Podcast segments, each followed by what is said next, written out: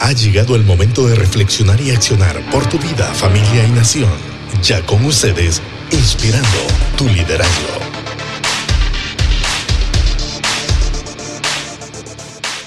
En el capítulo 28 y versículo desde el 16 vamos a leerlo, pues. Es la gran comisión. Le repito, es la gran comisión, ¿verdad? No la gran omisión, ¿verdad? no es la gran omisión como muchos tienen el eslogan, ¿verdad? Omitieron el mensaje y simplemente se llamaron cristianos por llamarse así. No. Usted dígalo, no, yo soy un cristiano que lleva la gran comisión del mensaje de Jesús al mundo entero. Donde yo esté, ahí lo llevo.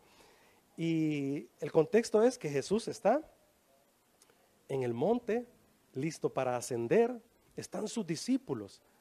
Están sus discípulos y hay mucha gente alrededor observándole ir al cielo, entre ellos sus discípulos más cercanos. Aquí menciona Mateo que están los once, ya no está Judas, recordemos. Y yo digo, póngase usted en el monte en este momento, ahí con Jesús, viéndole ascender y escuchando las últimas indicaciones de Jesús en persona en la tierra. ¿Ok? Las últimas indicaciones de Jesús en la tierra se mencionan aquí en este versículo 16 del capítulo 28. Atentos a lo que el Señor dice.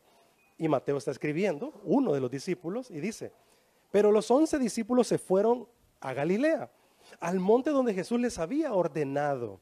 Así que estamos. Usted póngase ya en el monte, sepa que Jesús está por ascender y decir las últimas palabras. No son cualquier palabra, son realmente la gran comisión, la última ordenanza que Él nos deja. Y dice el 17, cuando le vieron, ¿qué hicieron? Léalo conmigo, por favor. ¿Está viendo su texto bíblico? Mm, ¿O está distraído por ahí? Distraída. Vea el texto, por favor. Quiero que se vaya al texto. Le, doy la, le voy a dar la oportunidad que vaya. Mateo 28, 16. Yo sé que hay muchas distracciones, ¿verdad? En casita a veces ponemos el celular y estamos haciendo otras cosas y concentrémonos un poquito acá. Yo sé que hay distracciones y cosas que hacer, pero atento a la palabra. Así que dice el versículo 17, y Jesús, no, el 17, y cuando le vieron, estamos en la expectativa también nosotros viéndole, y cuando le vieron, ¿qué hicieron? Le adoraron. Muy bien, pues sí, ya estamos conectados. Cuando le vieron, le adoraron. Siempre le doy este tips. Cuando leamos el texto bíblico, anotemos los verbos que se mencionan, porque los verbos nos dan la acción. Y hay verbos primarios y hay verbos secundarios, ¿verdad? Así que dice aquí que están observando, están viéndole, pero también le adoran. Ah, pero, ¿qué dice que Mateo también están haciendo algunos? Dudando. Algunos le adoran, pero algunos dudaban. Aquí quiero decirles algo. Es que esto es comunidad. También adoramos a Dios, pero también a veces dudamos. A veces nos viene el pensamiento en el corazón y decimos, eh, pero esto es real, pero esto que está pasando es cierto. Y sí, esa duda que nos lleva hacia la fe es una buena duda, porque está construyendo en nosotros fuerza de vida, fuerza en nuestra fe. Esa duda nos lleva a una expectativa a buscar, a encontrarnos más con Jesús. Así que Jesús resucita, nos da esperanza a todos, a toda la humanidad, pero específicamente a sus discípulos nos da una ordenanza, que ya lo voy a leer. Y es interesante que antes de dar esa ordenanza, Mateo escribe y dice, algunos adoraban y otros dudaban. Es que eso es comunidad. Y quiero decirles algo. Mientras algunos adoramos con convicciones firmes en lo que estamos creyendo, tal vez otros están dudando, entonces hay que ayudarles, ¿ok? Entonces hay que acompañarles en su fe. Hoy yo tenía una plática con un amigo, ¿verdad? Muy interesante, y él me platicaba de sus dudas en la fe, de sus dudas en el caminar. Es que eso es comunidad, digo yo. A veces yo también voy a tener mis dudas y mis preguntas.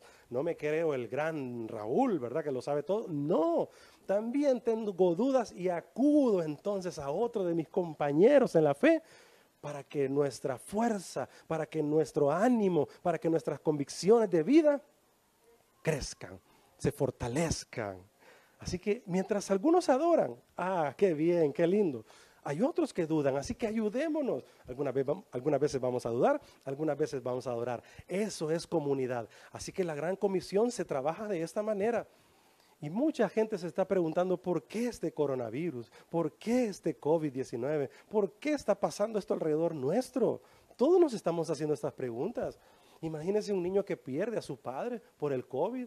Imagínense a un, chico eh, de edad corta perdiendo a su mamá por el COVID-19 o a sus padres perdiendo el trabajo, el sustento y que papá y mamá no pueden matricularlos en el colegio, que papá y mamá no pueden tal vez emprender y realizar un negocio que lo lleve adelante en los proyectos que tenían este 2020. Imagínense tantas dudas y preguntas que vienen a nuestro alrededor con todo lo que estamos viviendo y viviendo. Así que imagínense, ni he llegado tan siquiera a la gran comisión y vean que tenemos ya entonces un trabajo que hacer. Ustedes que me están viendo aquí, papá, mamá, jóvenes, muchachos, muchachos y hasta los niños, sepan que como comunidad debemos caminar adorando a Dios, pero también algunas veces vamos a tener dudas, así que vamos a abrazarnos, vamos a caminar juntos en esto y por eso son estos contenidos, por eso es esta transmisión, para abrazarnos y ayudarnos, aunque sea virtualmente, pero estamos caminando en la fe, fortaleciéndonos. Alguien me dice amén por ahí, amén. Así que ayudémonos, somos comunidad y abracémonos, caminémonos juntos en este reto del diario vivir. Entonces, dice el versículo 18, Jesús se acerca. Jesús se acerca y les habla diciendo, toda potestad me es dada. Ok, ahí me quiero quedar porque vamos a ir desglosando cada parte de este, eh, de este versículo. Jesús resucita, nos da esperanza a toda la humanidad, eh, es la creencia única en el mundo entero, donde la persona que nos da esperanza de vida, nos da esperanza a través de su muerte y de su resurrección. Los pilares de nuestra fe, iglesia, los pilares de nuestra fe se sustentan ahí, en la muerte y vida de Jesús, pero también en su resurrección y en su ascensión, y en el mensaje de que Él pronto volverá. Ninguna otra no sé, pensamiento, ideología, religión le llaman, aunque creo que lo de nosotros es más que una religión, aunque la palabra religión realmente viene de, de religare, ¿verdad? Es un latín, religar es como reconectarnos con Dios, conectarnos con Él, y creo que tiene un buen sentido la palabra religión. Lo que pasa es que la hemos llevado a un simple, eh, eh ¿qué sería? Religiosidad, ¿verdad? Esa es la palabra que podríamos decir. Es una religiosidad que a veces... Eh, nos mata más bien, ¿verdad? En vez de darnos esperanza de vida. Así que este es el mensaje de Jesús. Él resucita y nos da esperanza, pero nos da una gran comisión. Y cuando digo esta gran comisión, eh, el asunto de la gran comisión no es pretenderlo entender todo. No es pretender entenderlo todo y saberlo todo. No, ya nos dijo Mateo, algunos adoran, pero otros dudan. Así que no es pretender entenderlo todo, sino que más bien es experimentar a Dios, vivir a Dios, vivenciar a Dios, la vida de Dios a través de Jesús. Ahí está. ¿Quieres conocer a Dios? Conozcámoslo a través de Jesús. Así que es experimentar, vivenciar a Jesús y luego vamos a entender entonces qué es lo que Él nos dice, qué es lo que nos da, Ahí vamos a entender su gracia, cuando su gracia nos perdona a pesar de cómo somos, a pesar de cómo fallamos. Cada vez fallamos y cometemos el error de dar en el blanco. ¿Sabe qué es eso? Errar en el blanco es pecar, es fallar. Eh, no es, no es construir nuestra vida en el propósito de Dios. Así que cada vez fallamos, pero aquí estamos y le decimos, Señor, wow, aquí vuelvo a tu gracia tu gracia que experimento y que me da esperanza de vida. Así que no es pretender entenderlo todo y luego experimentarlo, es experimentar a Dios y luego entender su gracia, su amor, su perdón y su misericordia. La gran comisión también tiene un contenido educativo, sépanlo. Y yo creo que en este sentido ahí no lo hemos eh, terminado de entender los cristianos. La gran comisión conlleva a un sentido educativo, de acompañamiento juntos. El, Evangelio no se, vive, no, no se vive, no se vivencia y no se evidencia solo yo. O sea, no es yo soy la iglesia, nosotros somos la iglesia. Juntos construimos la iglesia. O sea, la iglesia no soy yo solito, no. Y la iglesia no es el lugar que está allá, no. La iglesia somos nosotros. Y por la iglesia Jesús dio su vida y nos dio esperanza de vida. Así que el sentido de la gran comisión tiene que ver con un contenido educativo de acompañamiento. Lástima que cambiamos el enfoque y entonces entendimos que la iglesia es allá y que Dios está allá. Y que bueno, si yo quiero hacer iglesia, tengo que ir allá para encontrarme con Dios. No, entendamos que la iglesia somos nosotros. Y donde la iglesia está, ahí está Dios. Ahí está Dios. Ahí está construyendo Él la gran comisión. Y comienza con esta frase entonces. Por tanto, eh, no, aquí. Y les habló diciendo, toda potestad toda autoridad me es dada en el cielo y en la tierra. Y cuando Él dice, toda autoridad me es dada, está hablando del señorío de Jesús. Está hablando del señorío de Jesús. Está diciendo que las reglas se dictan y se obedecen por lo que Él dice. Háganlo y lo que les estoy diciendo que hagan, eso deben de hacer. Y eso va a dar esperanza de vida a la humanidad. Los principios de vida del Evangelio construyen humanidad. ¿Por qué lo callamos entonces? ¿Por qué las ideologías de otras personas se escuchan más? ¿Por qué las ideologías y pensamientos de personas se escuchan más que realmente el pensamiento del Evangelio, del reino de Dios? Y Él nos está diciendo, toda autoridad me es dada en el cielo. Les estoy diciendo, los envío yo con autoridad también delegada a través del señorío de Jesús, el señorío que yo tengo, y yo dicto y ustedes obedecen. Así que necesitamos entender eso, que hay que llevar este mensaje de esperanza a otros. Y luego dice una palabra eh, fascinante, un verbo que creo que sí lo hemos cumplido realmente, ¿verdad? Por tanto, id. Y esa es la palabra que quiero que ahorita nos quedemos un poquito ahí. Id. Es la necesidad de ir donde están las personas Literalmente el verbo ir es un participio, hablando de español ya, es un participio que quiere decir yendo. Realmente ahí el traductor tuvo que haber puesto la palabra yendo, ¿verdad? Es una acción de que vas caminando en la vida. Es una acción que se supone que vas a ir, que vas a caminar y junto a lo que haces en tu vida, ¿qué haces en tu vida? ¿Eres doctor? ¿Eres ingeniero? Eres ama de casa, chef, no sé, tantas cosas que en la vida nosotros nos proponemos realizar. En lo que hagas, id. En lo que emprendas, id. Vamos caminando y en eso que vamos caminando en la vida, donde estemos, sea que viajes a otro país y te establezcas en otra nación, sea que estés en tu nación, sea que estés realizando una labor como eh, trabajador de, de una empresa y pues te toca viajar, donde estés yendo, donde estés yendo. Qué lindo. Literalmente es yendo. Ahí donde vas, ahí tenemos que llevar el Evangelio. Y es interesante que sí hemos hecho el verbo ir, sí, hemos ido y hemos salido, pero creo que en este sentido necesitamos trabajar más en el aspecto de cumplir la misión en el, en el sentido de discipular en el sentido de acompañar. Porque creo que sí vamos y salimos, pero lo llevamos a la iglesia y allá queremos que otro haga la labor.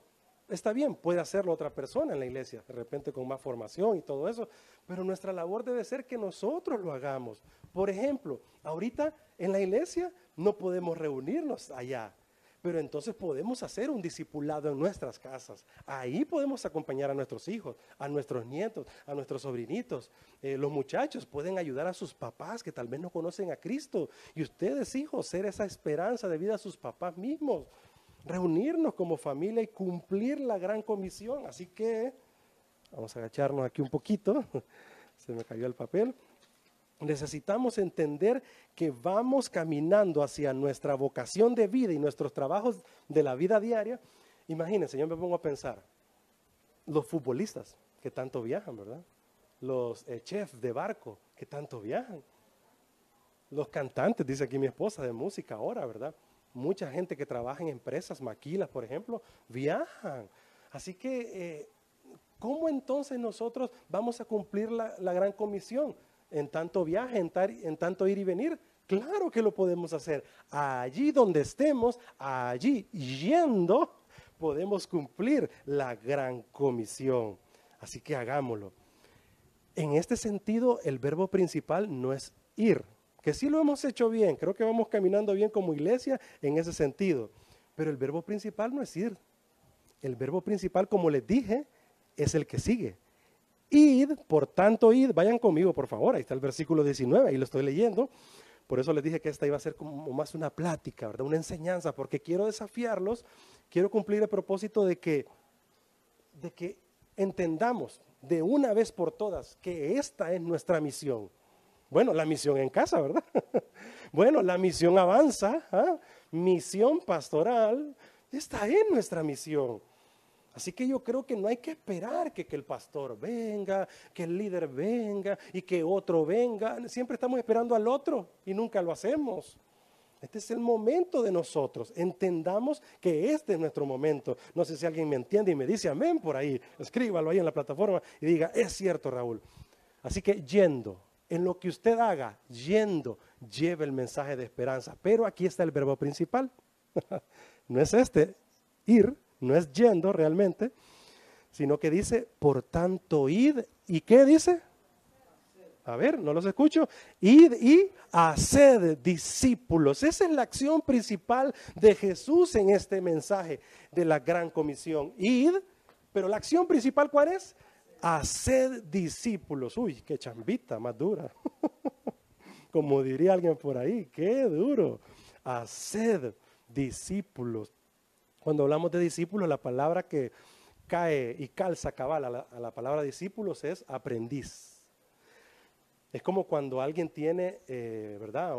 una persona que, le enseña al muchacho, ¿verdad? A hacer su trabajo. Un carpintero, por ejemplo, un albañil, alguien que hace un oficio, ¿verdad? De, por decirlo así, doméstico, ¿verdad? O, artesanal, por decirlo así. Eh, le enseña a otra persona. Entonces, esa persona es un aprendiz mío. Yo soy el que entiendo, yo soy el que conozco y que puedo decirle por aquí, ¿ve? Ah, no, no, no, no se hace así, es de esta manera. Y le enseñamos y hay una forma de decirlo. Así que yo creo que este es el momento oportuno que entendamos que hay gente alrededor nuestro que quieren aprender de este mensaje de esperanza y ser aprendices de Jesús. En este caso, nosotros solo somos como ese medio, ¿verdad?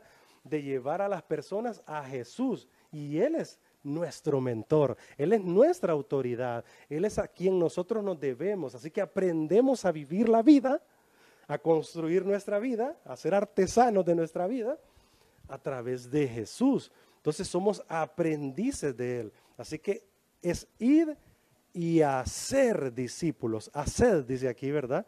En la Reina Valera. Puede anotar ahí, cuando dice hacer discípulos, nos habla de una necesidad de relacionarnos. Uy, ahí está el punto. Eh, por, eso, por eso les digo que no es yo soy la iglesia, es nosotros somos la iglesia. Eh, también hay personas que dicen así, eh, no, es que yo no necesito a, ninguna iglesia, aquí me resuelvo yo y Dios, el burro por delante, Dios y yo. Ahí me las arreglo yo con Dios, yo no necesito ir a ninguna iglesia. El ser humano fue creado para vivir en sociedad, en comunidad. Se construye humanidad construyendo primero comunidad. Y antes de construir comunidad, se construyen familias. Véanlo, qué interesante. Así que cuando hablamos de hacer discípulos, estamos hablando de la necesidad de relacionarnos, una relación tipo maestro-aprendiz, ya se lo dije. Este sí es el verbo principal de la acción y de lo que nos está hablando Jesús. Y tiene que ver con un sentido educativo, de acompañamiento híjole, aquí esto bota un poco el pensamiento de que, de que cuando vamos a la iglesia, entonces ¿a qué vamos? A aprender de su palabra. Pero si simplemente vamos y hacemos una liturgia y cantamos, pues nos sentamos, escuchamos y ya nos vamos, pero si no hacemos relaciones, si no hacemos el sentido de maestro-aprendiz, si no hacemos el acompañamiento, ¿qué estaremos haciendo? Creo que son preguntas que tenemos que hacernos y trabajar más como iglesias en llevar este sentido de hacer discípulos. Y hablo de relaciones. Si a veces ni nos conocemos en la iglesia, hermano, Dios le bendiga. Y el nombre de nosotros es hermano o hermana.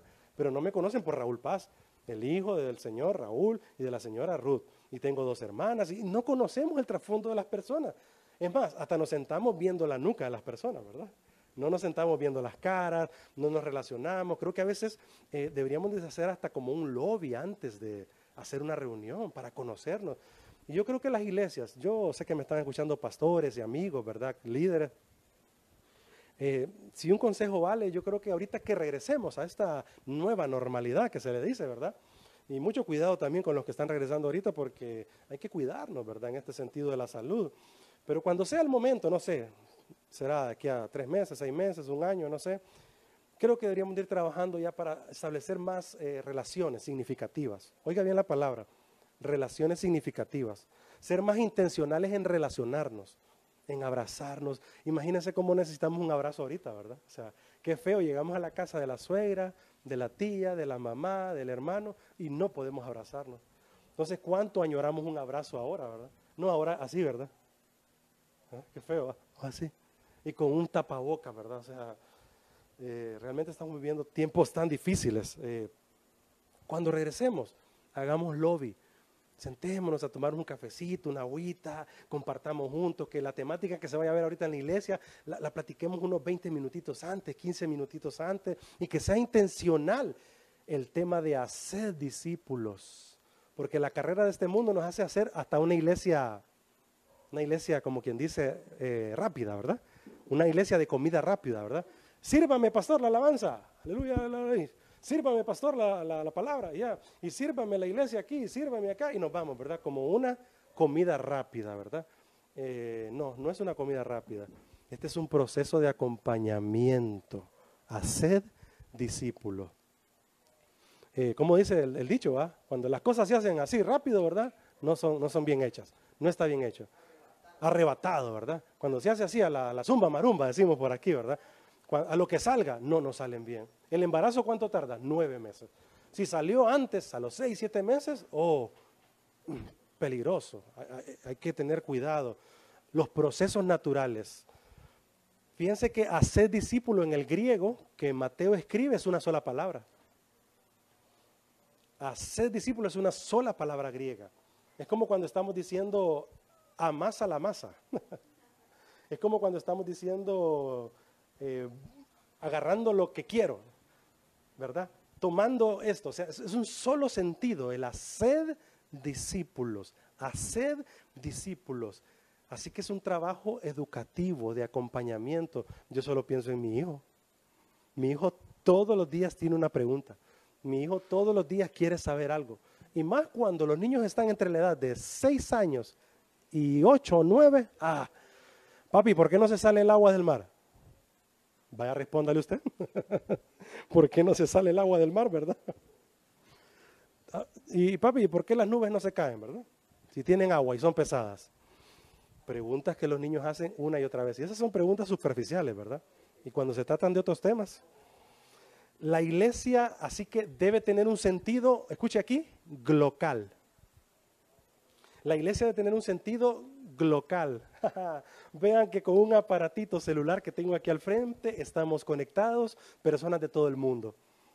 Personas que en cualquier parte del mundo tengan un Facebook y tengan un celular, un iPad, una computadora, se conectan con este aparato y podemos entonces hacer una iglesia local, local no solamente, sino global. Y yo creo que cuando nos dirigimos en este sentido, no debería estar hablándole solamente a los que me están viendo acá, sino que debería estar pensando en aquel que está en Taipei, allá en, Londres, allá, bueno, que no me entienda, pero algo por lo menos lo traduce con Google, ¿verdad? Que ahora es tan fácil eso. No debería estar hablando solamente a la iglesia misión pastoral, sino que debería estar hablando localmente, o sea, llevando un mensaje desde aquí hasta el mundo entero. Si no, pregúntele a su hijo. Su hijo no quiere ir ya a pasear ahí a Costa Rica, Estados Unidos, aquí está cerquita. Ellos quieren ir a China, quieren ir a Japón, quieren ir allá a Inglaterra, a la Europa. porque ahora es tan fácil. Agarra un avión uno y rapidito está al otro lado del mundo. Así que es un mensaje con visión global. El discípulo no es una persona, escuchen aquí esta parte para terminar porque creo que es importante también tenerla eh, presente. A ver, se me quería perder por aquí, no, me voy para atrás, Mateo, estoy aquí con mi Mateo 28, ¿verdad? Aquí estamos. Eh, en el sentido del discipulado, solo quiero cerrar con esta partecita aquí.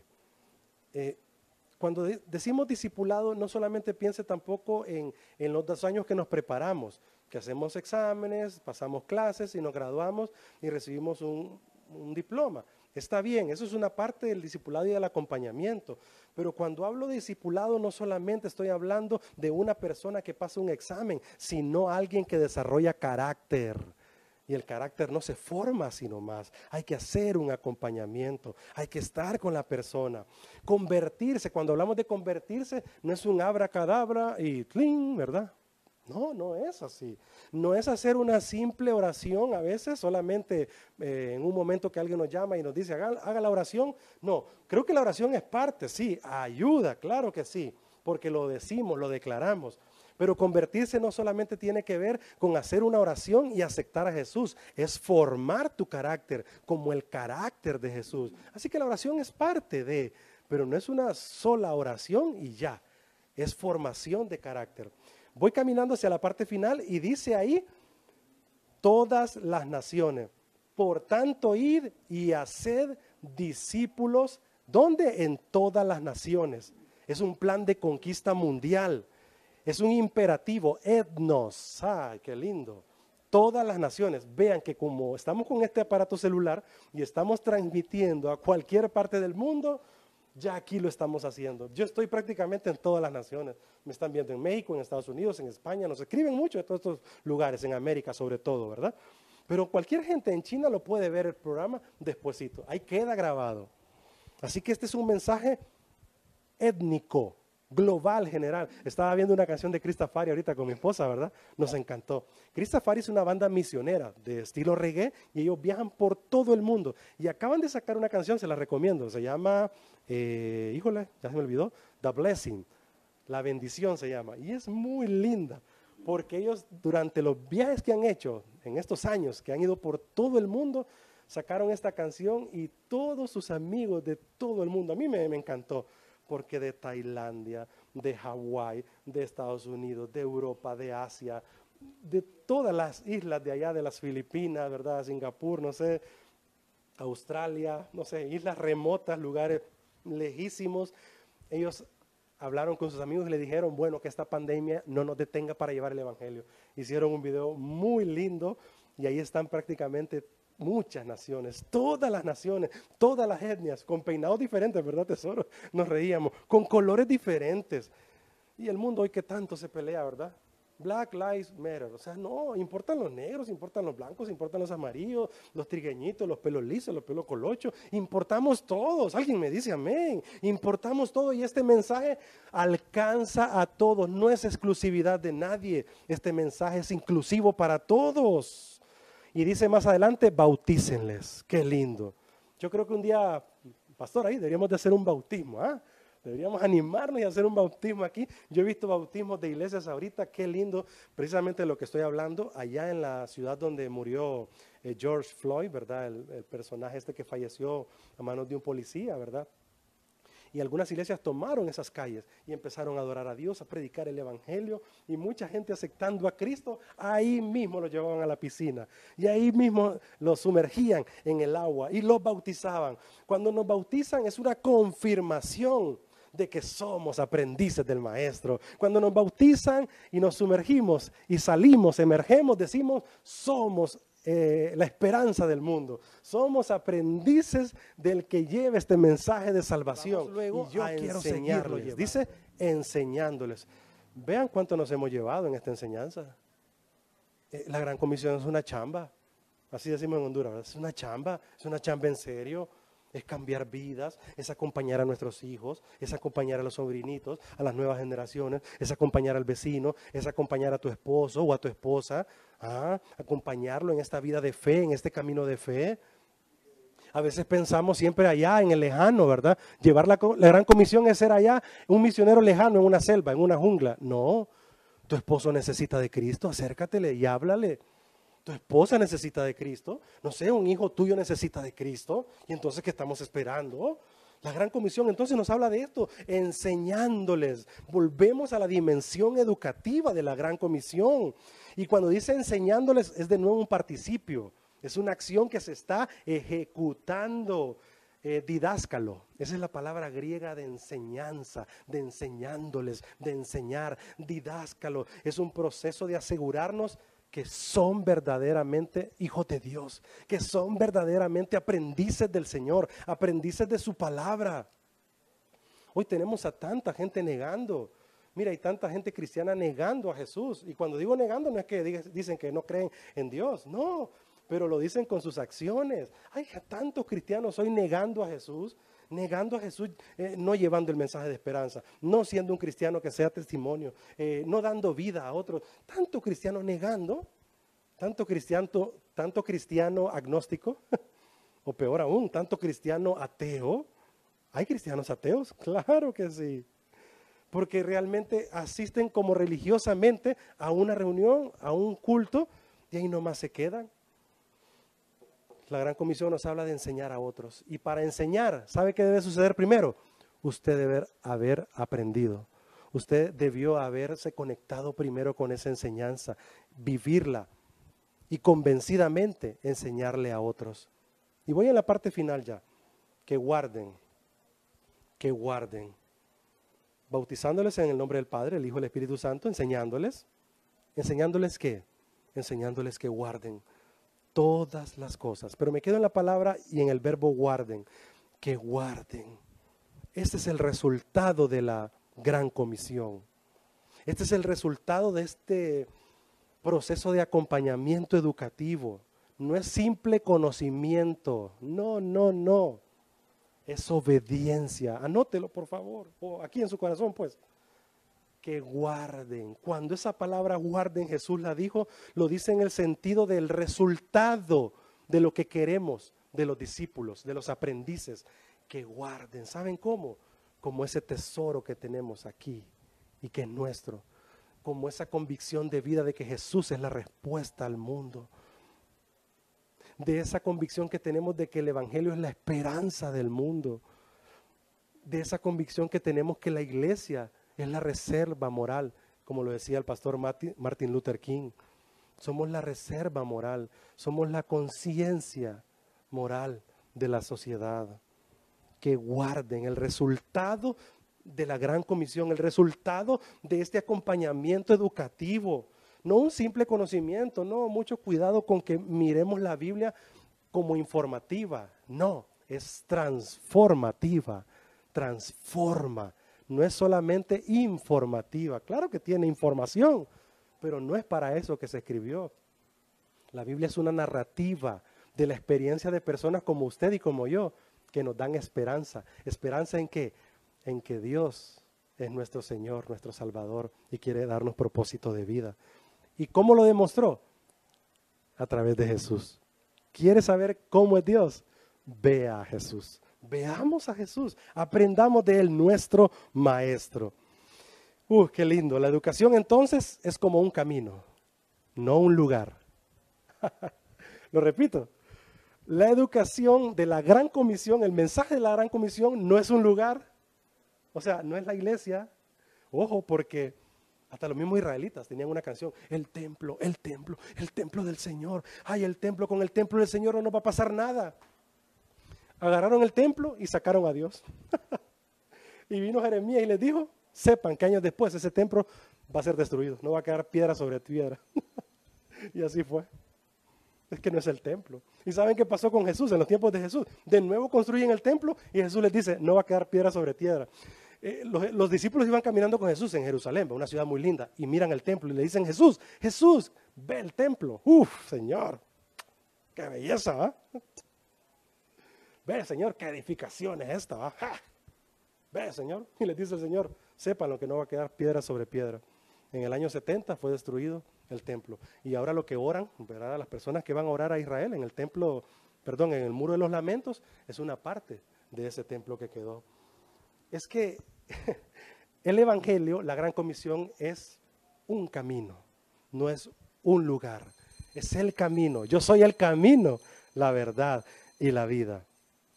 Y termina diciendo que guarden todas las cosas, todas las cosas.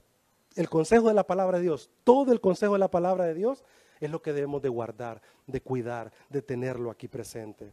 Así que termina Jesús diciéndonos que guarden todas las cosas que soy mandado y aquí yo estoy con vosotros todos los días hasta el fin del mundo. Estoy con ustedes todos los días. Así que usted da el primer paso, el Señor ahí lo da con usted. Usted da el segundo paso y el Señor da el segundo paso con usted. El Señor lo acompaña hasta donde usted vaya. En el propósito de Dios, ¿verdad? En el propósito que Él tiene para su vida, Él le acompaña. Así que termina el Señor diciendo hasta el fin del mundo y dice amén. ¿Usted dígalo conmigo? Amén. Señor, digo amén a la gran comisión. Veamos a Jesús dejándonos este mensaje, esta ordenanza y esta gran comisión. Usted y yo somos los responsables, somos los llamados a llevar este mensaje de esperanza.